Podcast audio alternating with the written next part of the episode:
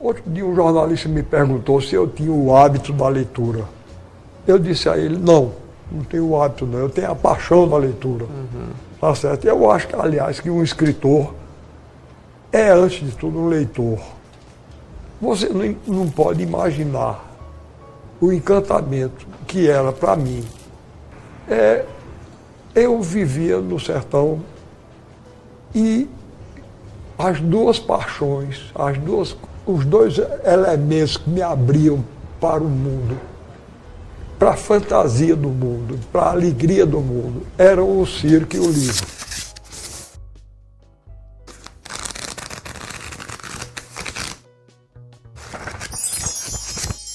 Muita coisa pode acontecer quando a gente folheia as páginas de um livro.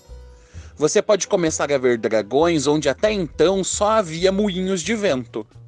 Também pode entrar em uma história de amor em que os mocinhos são separados pela rivalidade entre suas famílias.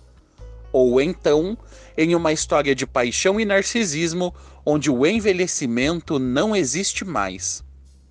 As páginas de um livro podem guardar muitas coisas.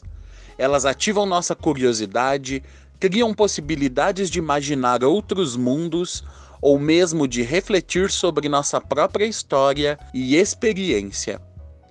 Sabe aquela experiência de cheirinho de livro novo?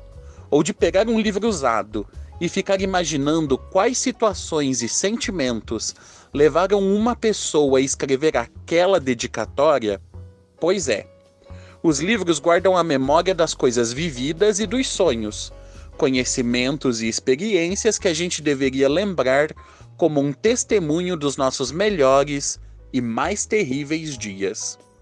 Quando a gente fala em saúde, sexo e afeto, não é por menos. Os livros, em especial a literatura de ficção e a poesia, também podem ser uma forma de acessar memórias muito pessoais e profundas que se comunicam com cada um de nós. É na ficção ou na poesia que encontramos também um jeito de falar sobre pessoas e temas que em momentos históricos específicos não podiam ser tratados em jornais, revistas ou pela ciência de forma aberta. É nessas páginas encadernadas que hoje a gente pode ler em papel, de forma eletrônica e até mesmo ouvir, que ficam guardadas um dos gestos mais generosos da nossa espécie a possibilidade de compartilhar aquilo que aprendemos, sonhamos ou que vimos. Em se tratando de doenças e de sentimentos, os livros são ótimas formas de olhar para como cada sociedade lida com o sofrimento pessoal e coletivo. Foi para entender um pouco disso que no episódio de hoje a gente chamou dois colegas apaixonados pelos livros e que estão sempre atentos ao que eles podem dizer. O primeiro deles é o professor Emerson Inácio, que dá aula de literatura na Universidade de São Paulo. Também participou da nossa conversa o Áureo Lustosa, que além de podcaster, tem desenvolvido uma pesquisa de doutorado sobre essas relações entre literatura e medicina. Eu sou o Guto e você está no Viveração.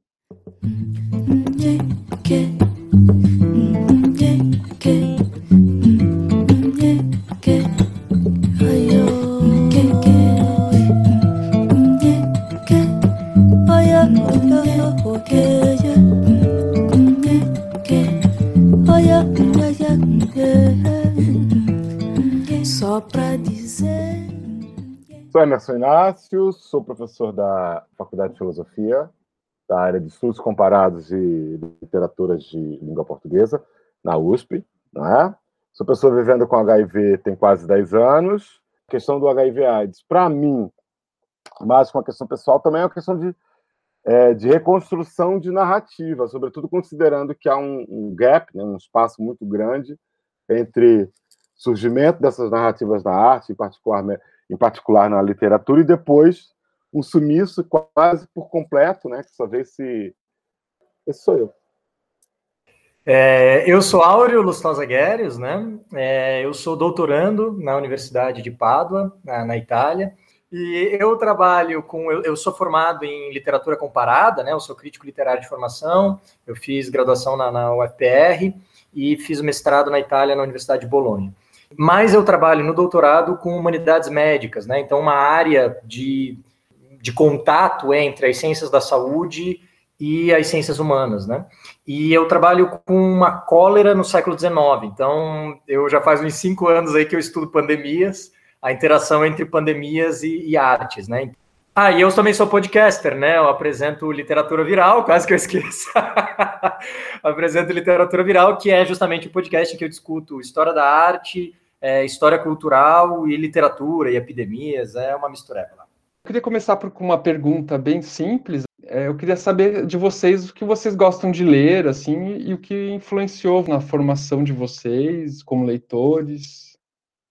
Eu, eu sou um leitor muito, digamos assim, pouco quanto mais, né? Porque eu fui, comecei uma história de leitura com histórias de quadrinhos, eu fui alfabetizado muito cedo, cinco anos ali, talvez um pouco, já não me lembro mais, com história em quadrinhos, e tinha, e tinha tios que liam revista Status, que tinha um miolinho em papel jornal que tinha contos eróticos. Claro e evidente, aquela altura do campeonato já não, não entendia nada, mas aquilo ficou rolando na minha casa até que, num, numa vida um pouco mais adulta, né, voltando, achando aquelas coisas perdidas na minha casa, virei um leitor voraz daquela, da, daquela partezinha de jornal que tinha inclusive contos né, assinados, muitos deles por Marcos Reis, por Marcos Reis, desculpem, é, pelo, pelo Inácio Loyola Brandão e pela Cassandra Rios. Agora, nos últimos anos, assim, uma vida de leitor adulto, eu tenho me interessado cada vez mais por, por, por essas narrativas de si, né? Vamos chamar, alguns vão chamar de autobiografia, outros vão chamar de escritas de si, enfim, esse universo, né, em que as pessoas se dizem, né? E aí eu fico porque isso me instiga uma coisa muito interessante. Será que esse povo está falando a verdade? Será que Será que a história foi mesmo essa? Não é? E, de certa maneira, tem uma coisa da, da, da, da, do indivíduo se expondo, do sujeito se expondo, né? que é uma coisa que, por exemplo, nos estudos literários sempre foi, ou na produção de literatura, melhor dizendo, né? sempre foi profundamente evitada. Né? Tanto Auro quanto eu fomos educados para não confundir o texto literário com, com a vida do, do, do, do autor. Né? E agora essa leva de coisas que inclusive muitas delas, das quais é textos sobre, sobre, sobre HIV/AIDS, os processos, sobretudo nos anos 90, no final dos anos 80, né?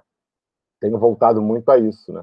Esses textos das transformações, do Rezer, por exemplo, né? foram coisas que, eu cheguei nos últimos a, a, que eu cheguei nos últimos 10 anos, quero deixar muito claro, né? Que a faculdade não me ensinou nada disso. Sou um ótimo leitor de Machado e sou um péssimo leitor, por enquanto, de Preciado, né? porque afinal de contas a gente não foi educado para ler né, certas posições, certas orientações.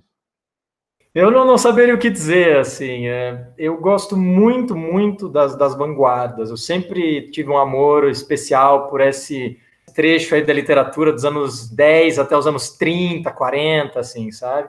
É, o meu herói na graduação era o Joyce. Nossa, eu passei por um período de joyceanismo profundo, assim, sabe? De Ulisses e Faulkner e tal. Então, eu sempre gostei dessa, dessa piração meio, meio louca. Eu acho que isso vai, vai transparecer até hoje, porque uma das obras que eu, que eu mais gosto quando a gente fala de AIDS é As Virtudes do Pássaro Solitário, do Goitsolo, que também é uma, é uma piração é, enorme, assim, né? Então, é isso. Antes de fazer a a próxima pergunta, eu tenho um comentário que eu me lembrei aqui do o Emerson falando das primeiras leituras dele. Eu me lembrei que eu, minha, as minhas primeiras leituras é, homoeróticas foram aqueles catecismos. Não sei se vocês. É, não, era, não eram os originais, claro, porque os originais não são do meu tempo, mas, mas tinha na minha casa, não sei como foi parar na minha casa isso, um livro falando, é, falando sobre esses livros. E aí eu ali adolescente descobri aquilo e, enfim, tinha, claro que tinha, a, a maior parte era hétero, mas enfim, tinha parte homoerótica importante, assim, e aquilo para mim foi uma descoberta, quando eu, eu me lembro, enfim, quando eu vi aquilo, assim, e, e você falando, eu me lembrei disso, assim, uma, uma lembrança bem distante. Porque o, o erótico provoca. Talvez a Sim. gente tenha se tornado tenhamos nos tornado muito leitores, né? Tem em função da, da provocação que aquilo tudo nos trazia. Fico sempre pensando sobre isso. Sim, verdade, verdade. É, existe alguma diferença entre as representações das, por exemplo, do câncer ou de doenças ligadas à sexualidade, né? É, por exemplo, o que me vem à cabeça assim é a sífilis, né, a AIDS, com relação a câncer, tuberculose e outras doenças. Ah, com certeza, Augusto, assim, é, sem dúvida, porque tradicionalmente as doenças elas são interpretadas, né? A gente fala muitas vezes das doenças na esfera pública como se elas fossem só elementos biomédicos, né? Então, só como se existisse só isso, né? E a gente ignora totalmente a carga sociocultural, psicológica, né, que, tem, que existe atrelada à doença. É, e uma, uma interpretação constante que a gente vê ao longo de toda a história é a, a da doença como punição, né? Uma punição não necessariamente divina, porque às vezes não é Deus que manda, mas é uma punição sobrenatural, né? Uma punição assim é, que, que sempre existiu. Existiu nos tempos da peste, né? A peste era a punição de Deus contra nós, nós pecamos e agora. E isso é uma coisa que tem, é muito atrelada às epidemias. Então, quando a cólera reaparece, é, as epidemias elas são doenças, é, elas são anônimas por excelência, né? Porque elas afetam a sociedade inteira, elas não afetam um grupo específico, né? Então elas, elas tendem a ser representadas na arte como multidões, sabe? Como é, você normalmente você fala de uma, uma massa, sabe, meio sem rosto, assim. É, então você tem essa combinação de punição para todos é, e, uma, e uma ideia de anonimato. É, e isso você vê em representações da peste, em representações da cólera, é, representações da gripe espanhola. Se a gente pensar, por exemplo, no mês da gripe, né, do Valêncio Xavier, o que, que, é? São relatos de jornal, são recortes de jornal que contam a história de Curitiba, da cidade. Você mal e mal tem personagens de fato ali, né? Você não tem um herói principal de fato. É, então você tem as epidemias tendem a ser representadas dessa, dessa, forma. Só que aí você tem outras doenças que são doenças do indivíduo, né? Então a tuberculose, por exemplo, a sífilis, o câncer, eles são imaginados como uma doença pessoal. Então, enquanto que a pergunta é, a pergunta existencial atrelada ao, ao, diagnóstico de câncer é por que eu? Tá? É uma doença filosófica, né? uma, é, uma, é uma condição que não é o que acontece numa doença cardíaca. Né? O, a, a ideia de um problema cardíaco está atrelada a um problema mecânico. Então ninguém fica filosofando, né? Quando você recebe um diagnóstico de gastrite, você não pergunta por que eu tenho gastrite dentre todas as pessoas, né? Então, se você se pergunta por que eu, é porque você acha que existe uma punição atrelada a isso. E é porque existe sim, em algum nível, um elemento de sobrenaturalidade. Uh, você acaba especializando as doenças do indivíduo e ligando elas a ideias. Então, no século XIX, a tuberculose é ligada à ideia de nobreza, de refinamento. As pessoas são tão sensíveis e tão refinadas e poéticas e artísticas que elas acabam morrendo, tá? elas se consomem. Tanto que a, a, o nome da tuberculose, no século XIX, era consumption, em inglês, por exemplo, né? consumo. É, e essa mesma ideia acaba se transparecendo para o câncer e para a sífilis, né? Porque no caso da sífilis, a sífilis é a doença do indivíduo, ela é uma doença muito específica, você consegue botar um nome e um rosto nela, né? E ela é, ela é transmitida é, por via venérea, né? Então, como o sexo está atrelado, e o sexo é sempre tabu, é, ela é considerada agora uma punição do indivíduo. Então, enquanto que a peste era a punição da sociedade, e você tinha pessoas que talvez fossem é, inocentes, mas elas morriam porque a, a, sociedade inteira precisava ser punida. Agora, com a doença sexual, a, o indivíduo, é, sobre a ótica, essa ideologia dominante, né, ele é culpado, ele merece, na verdade, essa punição. Então, essa ideia de doença venérea, que estava atrelada à sífilis lá no início do século XX, é uma ideia que, de repente, vai, vai ressurgir, porque a sífilis é controlada, né? Nos anos, ao longo dos anos 20, 30 e 40, a sífilis faz um, ela, ela dá um, uma caída. Assim como a tuberculose também, a partir dos anos 40, com a descoberta da penicilina, ela também dá uma caída. Então, quando a AIDS né, aparece lá nos anos 80, especialmente, né, e dá o boom, é, de repente ela ressuscita todas essas metáforas, né, essas metáforas do, da, da pessoa que merece o que tem. E você tem todos esses movimentos nos Estados Unidos, por exemplo, né, God Hate Fags, por exemplo, etc., né, é, em que você tem justamente essa demonização e essa culpabilização. Então, a, a condição de estar vulnerável fisicamente, de estar doente, é uma condição que é criminalizada, inclusive. E, e, aí você tem até uma distinção muito paradoxal que você vê na arte também. Você tem uh, a, a pessoa que vive com AIDS do bem, né? Os bebês, né? Etc. E depois você tem o pessoal do mal, né? É, o pessoal, que daí é, é claramente homossexuais e, e, haitianos também no início, né? Porque daí tem uma, um elemento de racismo também, xenofobia atrelado a isso. É, então é muito, é muito interessante porque essa representação de todas essas doenças, elas interagem muito, né? E um último comentário, já falei muito, mas um último comentário que é muito relevante é que nos anos 80, é, a AIDS de fato era uma doença letal, né? Você tinha alguns aí, alguns anos no máximo, né? A partir do momento do diagnóstico. Então, essa imagem da doença letal por excelência é a imagem que a gente atrela ao câncer. Então, essa ideia era uma ideia que também estava atrelada à, à, AIDS. E outra coisa é que, como sintoma da AIDS, é, a transmissão sexual liga a sífilis, mas como é, os pacientes ficavam muito magrinhos, essa magreza liga a tuberculose. Então, é, é, é interessante porque uh, esse, todas essas ideias ao, ao, redor da AIDS, elas retomam ideias mais velhas que estão ligadas à peste, ao câncer, à tuberculose, à sífilis, né? também na, na, na, mesma literatura, quer dizer, talvez menos na literatura, mas, mas os autores, né? Hemingway, por exemplo, vai lançar a mão dessa, dessa coisa da de glamorização do, da, da sífilis, por exemplo, né? É, a próxima pergunta é justamente para você, Emerson, a conexão entre a literatura brasileira do pós-70, né? Aí eu estou pensando em Cassandra Rios, Hilda Hilst, João Gilberto Noll, e essa representação da, da sexualidade e da homossexualidade, né? Se você poderia comentar isso, um pouco, é, essa representação um pouco anterior, né? A questão do HIV e tal. Eu começo pelo Nol porque eu acho que é a melhor poética dessa, dessa de um corpo em liberdade é a Fúria do Corpo, né? Eu acho que é o romance mais difícil que eu já li na minha vida, justamente porque penso que todo o ideal de construção de corpo, de imaginário sobre sexualidade, de liberdade, coisa e tal, se celebra justamente nesse texto, né? que é erótico, mas também não é. Né? Tá, tá ali uma baita discussão sobre como é que o corpo se comporta na linguagem, etc, etc. E tanto que é um texto muito abandonado na, na, na, na literatura brasileira. Né? Acho que Cassandra, por exemplo, tem um pouco. tem, tenha muito a ver com isso, né? esse processo de, de, de pôr em liberdade, né? que é muito significativa, sobretudo porque Cassandra tem um dado que foi uma diversidade muito grande de leitores. Né?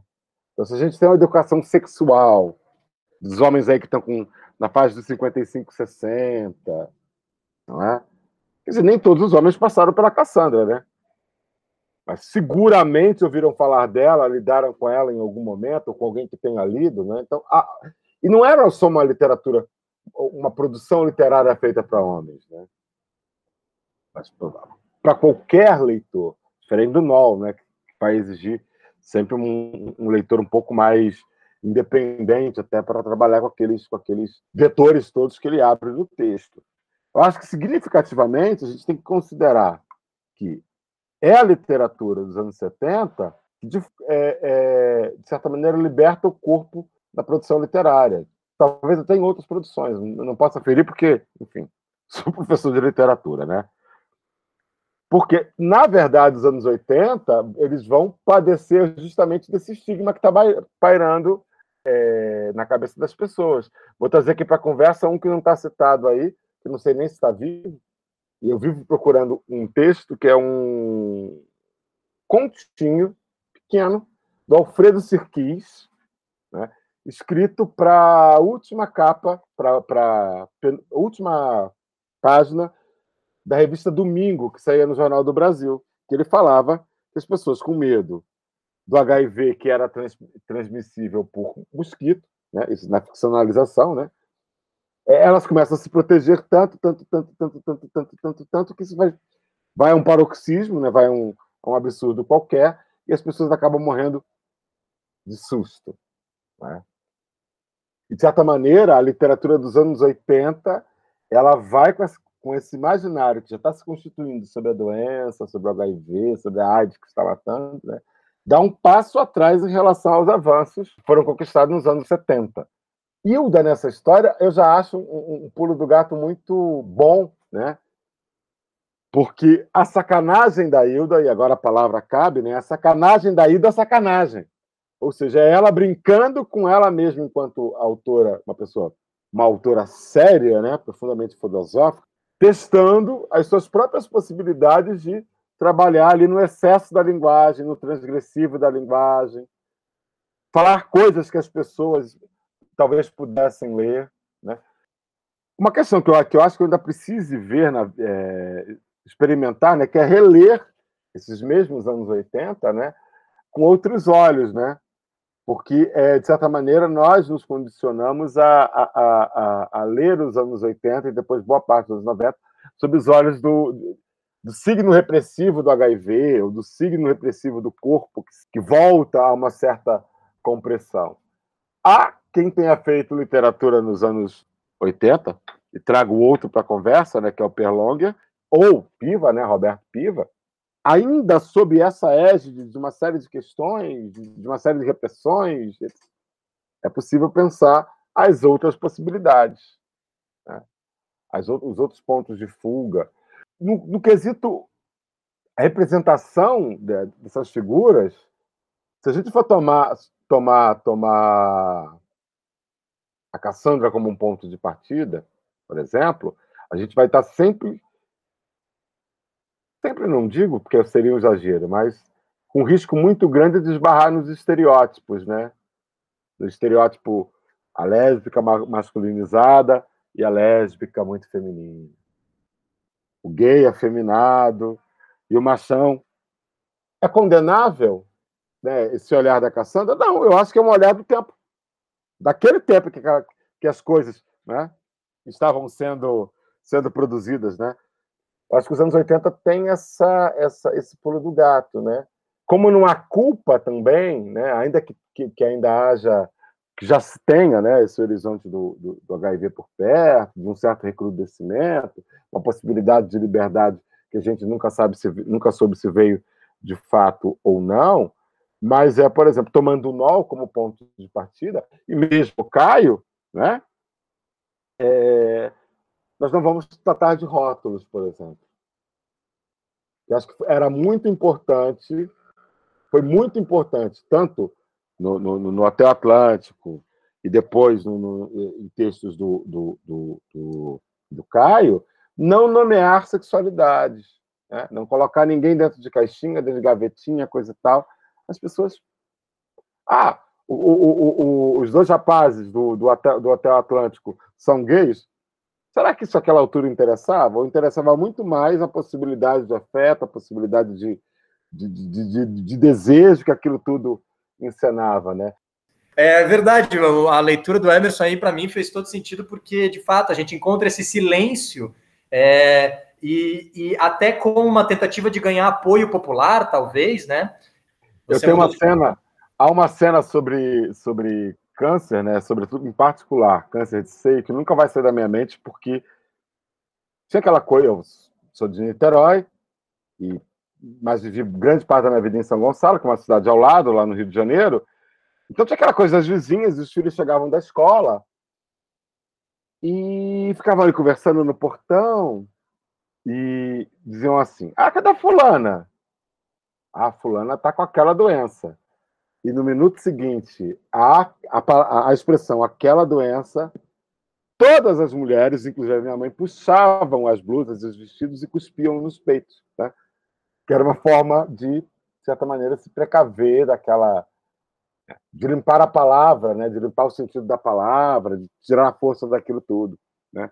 Eu acho que um trabalho genial sobre isso que o Auro acabou de falar, sobre impossibilidade de nomear, é o do Secron Bessa, né? Marcelo Secron Bessa, é uma tese defendida na PUC do Rio, 94, 96, por aí assim, que é o primeiro grande trabalho sobre HIV/AIDS, né?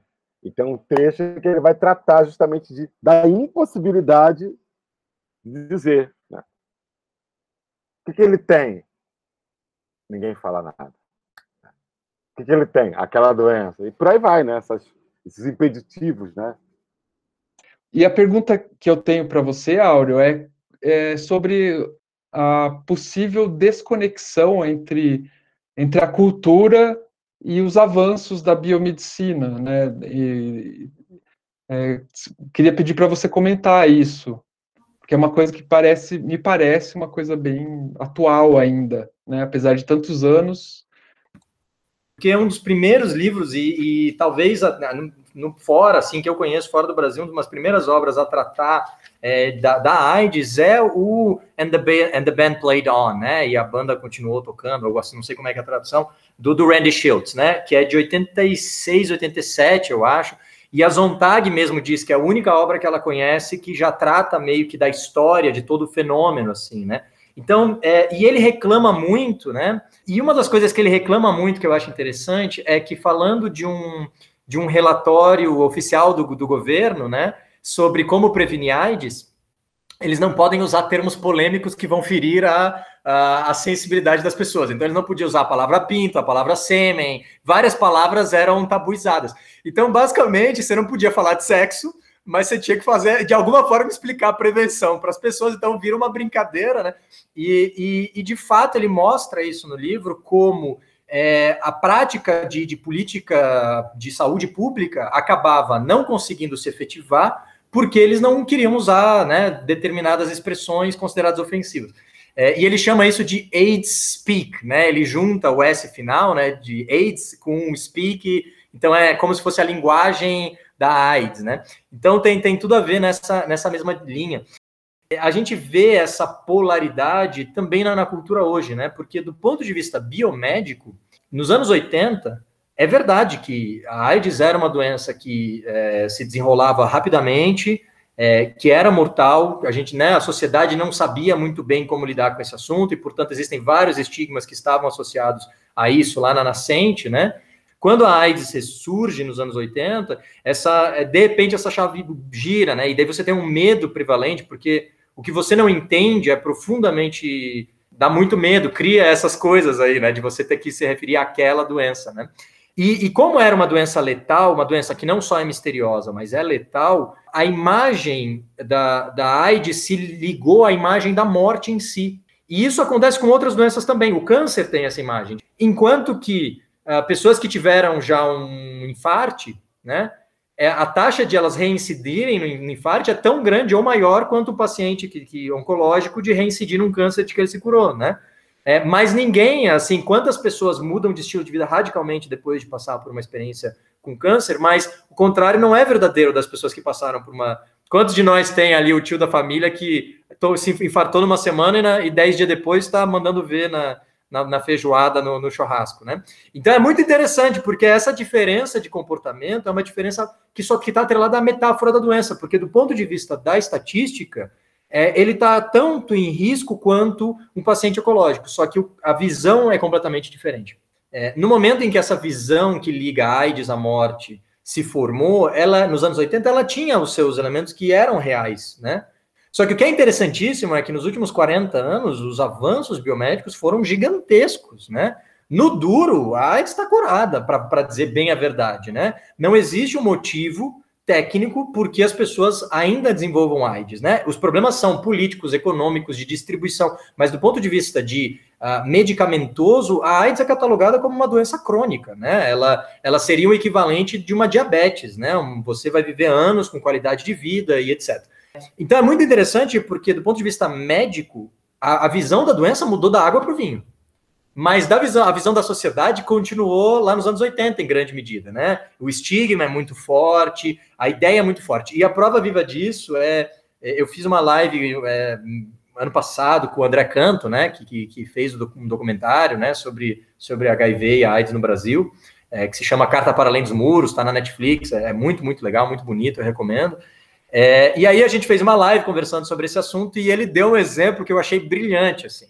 É, que ele disse: Imagina se você está num churrasco de família e antes da sobremesa, um dos tios diz lá: peraí, que antes da sobremesa eu vou tomar o meu remédio para diabetes. Perfeitamente cabível, né? Agora imagina a mesma cena dizendo: não, peraí, que eu vou tomar o meu remedinho aqui para AIDS, né?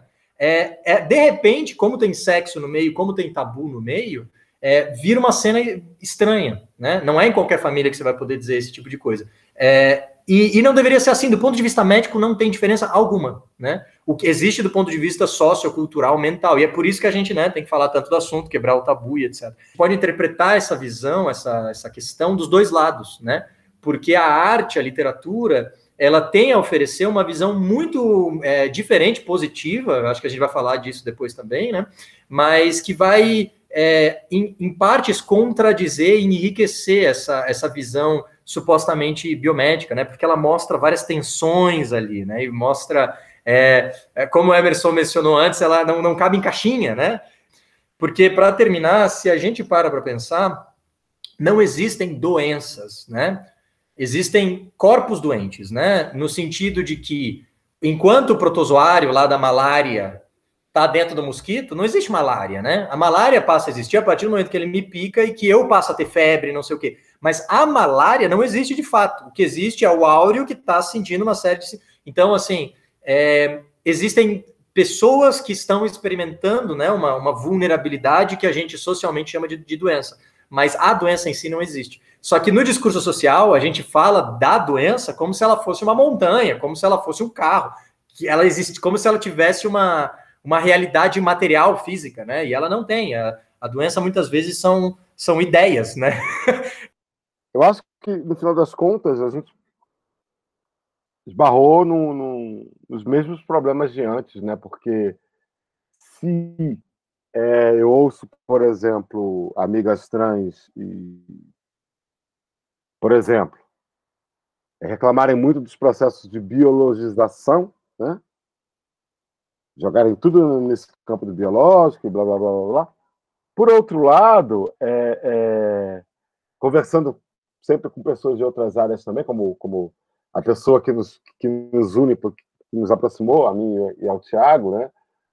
que é o Lucas Melo, lá da USP de Ribeirão Preto, tenho sempre a impressão de que as coisas vão muito bem, obrigado, na, na ênfase específica desses processos de biologização. E, e, lembrando sempre que eu não tenho nada contra biologizar nada, desde que isso, por exemplo, não desaproprie o outro. Não é? Então, a, a, a, pergunta é justamente sobre o gênero autobiográfico, né? que ele é muito importante no começo da, da epidemia de HIV. E eu queria que você comentasse isso. E uma das perguntas que me passaram pela cabeça também quando a gente estava fazendo o roteiro do podcast é que no, se no começo da, da pandemia ou da epidemia de HIV, muitas vezes essa literatura era sobre o, o que significava morrer de AIDS, é, a gente ficou se perguntando se agora existe uma literatura sobre viver com AIDS. É, é, basicamente é isso, assim. Não, na verdade, eu desconheço, inclusive, assim. Eu, inclusive, como, enquanto pessoa vivendo com HIV, é até talvez uma vergonha eu admitir que eu não conheço literatura sobre viver com HIV. Eu também não conheço, Augusto é, de fato, quer dizer, conheço, né?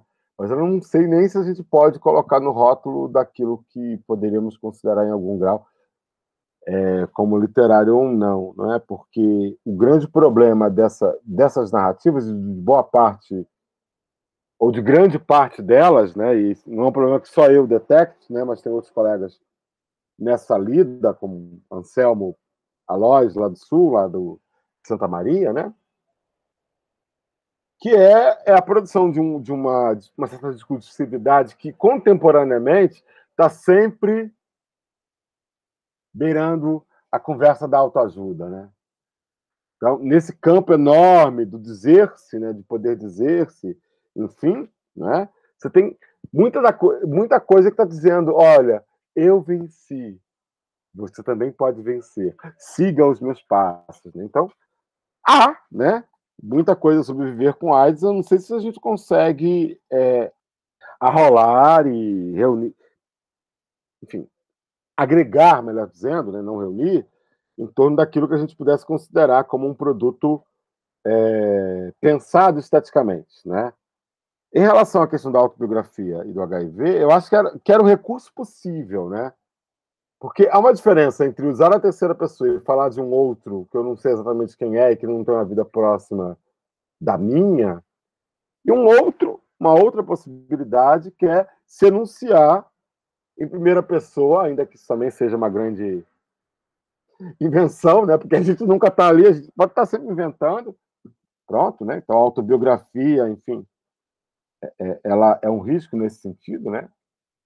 E, por outro, dizer-se em primeira pessoa, assumir os riscos né, que expor-se representa. E aí eu vou pegar a, a, o Cazuza, né, numa música que eu, que, eu, que eu persigo, né, porque sempre que. Agora estou fazendo um, um outro. pensando uma outra coisa em relação a HIV-AIDS é, e mídia, né, que é o Manhattan, né, que é Manhattan, na verdade, né, onde ele está, mas é Manhattan que ele canta. Foi complicado, talvez tenha sido complicado num disco, e sendo alguém que já era quem ele era naquela altura, é, é, se autobiografar, por exemplo, dentro de, né, de, um processo como aquele. Aliás, aquele disco azul e amarelo inteiro está em torno dessa, dessa questão, né? E aí eu penso que autobiografar-se nesse sentido tem a ver com uma coisa que o Lu Áureo já falou mais cedo aqui, que é a expiação de culpa em alguns casos, né? mas tem a ver também com como é que eu me acho dentro dessa, disso tudo. E nesse ponto é muito bonito né, a, a coisa da autobiografia, porque ela tanto mobiliza esse que se escreve, esse que se expõe inteirinho ali, quanto que, de certa maneira, toca o outro. Né? Cheguei aqui num pé de vento, já tenho carro e apartamento. Sou brasileiro mandingueiro, tô aqui pelo dinheiro. Virei chicano, índio americano, blusão de couros, estedes. É, me veio, me veio uma, uma, um questionamento aqui é, com seu comentário que se nos anos 80 as pessoas escreviam livros ou às vezes escreviam músicas sobre ter HIV ou ter AIDS, talvez nos anos 2021 as pessoas façam blogs ou façam canais no YouTube ou até podcast para falar sobre isso. E aí isso até me deu um pouco de um, um pouco de nó na cabeça aqui. Eu não sei se tem que dar nó. Eu acho que, que, que não são tantos assim. Eu conheço um que o meu, o meu infectologista é, me sugeriu seguir, que agora já esqueci o nome, tem que abrir o, o, o Spotify para ver, que ele de vez em quando participa, que é o Ricardo Vasconcelos. Conheço de vocês, acho que mais uns dois ou três. E já fiz também já um levantamento no YouTube, também não são tantos. Né? Então, tá, de certa maneira, há uma urgência é, nisso tudo. Né? Uma urgência porque as conquistas que talvez nós imaginássemos ter alcançado nos anos 90, em termos de prevenção, de cuidado de si, enfim, elas foram disseminadas, disseminadas não, elas foram eliminadas, a palavra é essa, a partir de, um, de uma certa naturalização é, muito perigosa do HIV. Ah, fulano toma remédio, olha, fulano tá lindo, gordinho, coisa... nem sabia que tinha AIDS. Né? De como é que isso vai se transformando na cultura, né, no tecido cultural, ali no day by day, como uma coisa, ah, ele tá assim, se acontecer igual a coisa, né? Isso não tem nada de moralismo, tem, tem, tem, tem a ver exatamente com é, é, é medir como os processos de naturalização em torno das doenças, se por um lado elas geram, vão gerar uma consciência, mas por outro, né, a existência de um tratamento. Então, essa também é uma questão insolúvel para mim. Você, também, você tem uma, Augusto, eu também tenho. Né? Como me comportar diante disso? Eu não sei. É, e essa, e eu concordo plenamente, Emerson. Eu tenho dois comentários aí com tudo que tu falou para mim, concordo muito, faz muito, muito sentido. E isso é, inclusive, a verdade que a gente está vivendo agora, né? Porque, veja, lá no início, como estava todo mundo aterrorizado com o coronavírus, estava todo mundo, né? Era o comportamento é, é, completamente diferente agora que a gente já está familiarizado. Eu, eu, eu meço em mim mesmo, eu faço coisas hoje que eu não fiz mais nem as pau. No, no primeiro mês lá em que a taxa de probabilidade de eu pegar era minúscula, eu tomava um cuidado absoluto que agora eu falo assim, poxa, não, tem certas coisas, ir no supermercado, eu preciso ir, mas naquele momento nem isso eu fazia. É, eu tenho um adendo sobre a questão anterior, lá quando estava falando, eu concordo muito com o Emerson, é, tudo faz sentido pra caramba para mim, especialmente essa coisa da, da que a, a autoficção, né, a autobiografia, ela, ela, de certa forma, é meio safada, né, porque ela, te apresenta, ela se apresenta como a realidade, mas é que nem um reality show, né, é uma realidade que é manipulada, né, e que e na verdade não, não é real, né? E isso é verdade para as nossas vidas internas mesmo, né? E, e, uma coisa que, que eu acho que é legal a gente adicionar aí também é que eu acho que vai ter um. Você escrever uma, uma autobiografia da, da tua experiência, do teu combate, né, com, com uma doença que potencialmente letal, deve ser um processo muito libertador para quem passa por isso, né? É. Eu queria fazer uma pergunta meio cretina agora pro, pro Áureo. Se você acha que no futuro vai existir uma literatura sobre Covid, sobre a Covid-19. Pois é, sempre, volte e me perguntam isso, né, Augusto? Porque como eu trato né, com, com epidemias e tal, é, é, bem interessante porque eu vivi uma transformação radical, né? Como eu já, já estudava pandemias há 4, 5 anos atrás, quando eu dizia para as pessoas o que eu fazia, né? Ah, eu estudo literatura, epidemias, a pessoa me olhava com uma cara assim, tipo, nossa, que treco inútil, né? E, e de repente isso, isso mudou radicalmente, assim, então. E essa é uma das questões, é uma pergunta muito boa. E eu acho que a resposta é são ou ni, né? As duas coisas ao mesmo tempo. Porque, por um lado, eu acho que sim vai haver, né? Até por causa de quantidade, né? Tem tanta coisa sendo publicada hoje, né? É, diferente da Idade Média, por exemplo, né? Que, que, por definição, você sempre vai ter todos os temas. Então, você certamente vai encontrar alguma coisa, né? A pergunta é se você vai encontrar algo que é trabalhado buscando, né? Um, um caráter estético, né, e que consiga atingir, né, um, que se proponha um projeto literário e que atinja esse, esse projeto. É, isso eu tenho, eu não sei, eu acho que sim, tá? Eu acho que sim, porque em todos os outros casos a gente tem, né? Só que eu acho que vai demorar um pouco, porque mesmo no, mesmo nos meus textos lá com a cólera, você não vê de imediato a cólera aparecendo. Eu acho muito interessante que é só depois que uh, o bacilo é identificado em 83 e é, que, que você e portanto a prevenção fica muito melhor. Ainda não tem terapia nenhuma, mas a prevenção é muito mais eficaz.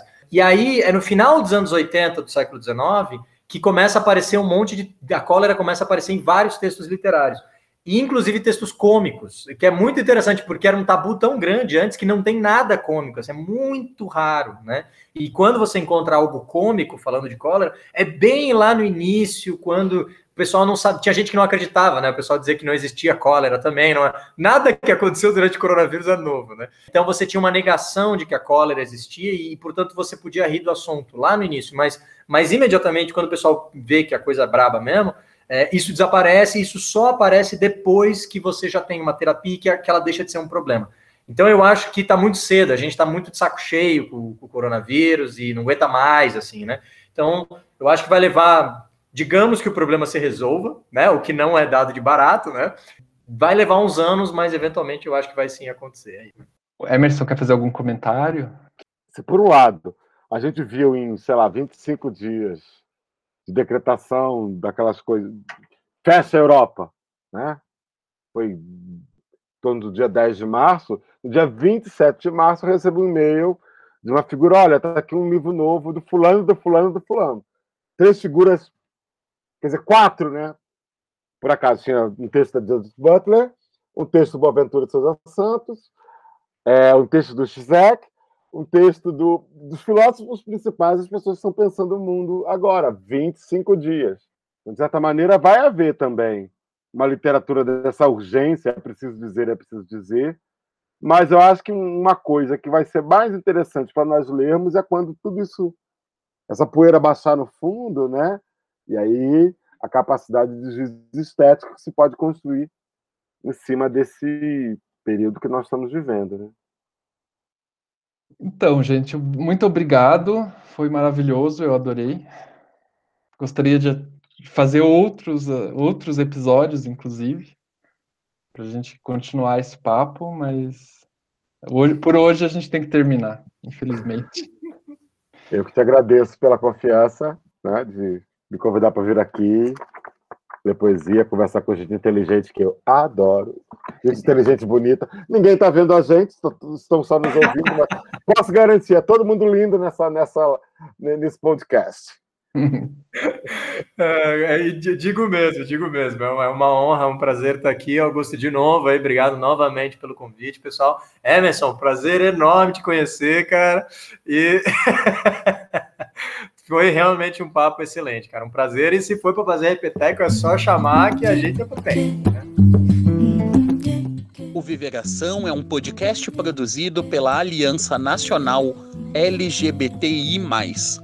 A coordenação geral e roteiro deste episódio são de Augusto Mena Barreto, com textos de apresentação de Tiago Oliveira, que também é responsável pela mixagem e edição de som. A locução inicial é de Matheus Freitas, a arte de Camila Córdova e a gestão de mídias sociais de Alisson Souza. Breno Gonçalves é responsável pela secretaria do projeto. Se você tem algum comentário, dúvida ou sugestão, pode entrar em contato com a gente pelo e-mail viveraçãopodcast@gmail.com ou pelo nosso canal no Telegram @viveração. E não deixe de seguir a gente nas nossas redes sociais. Arroba Viveração Podcast no Instagram e arroba Viveração no Twitter. As fontes e recomendações feitas ao longo do episódio, assim como as músicas de trilha, estão na descrição. E até nos momentos em que digo que não quero. E o que sinto por ti são coisas confusas e até parece que estou a mentir. As palavras custam a sair. Não digo o que estou a sentir, digo o contrário do que estou a sentir.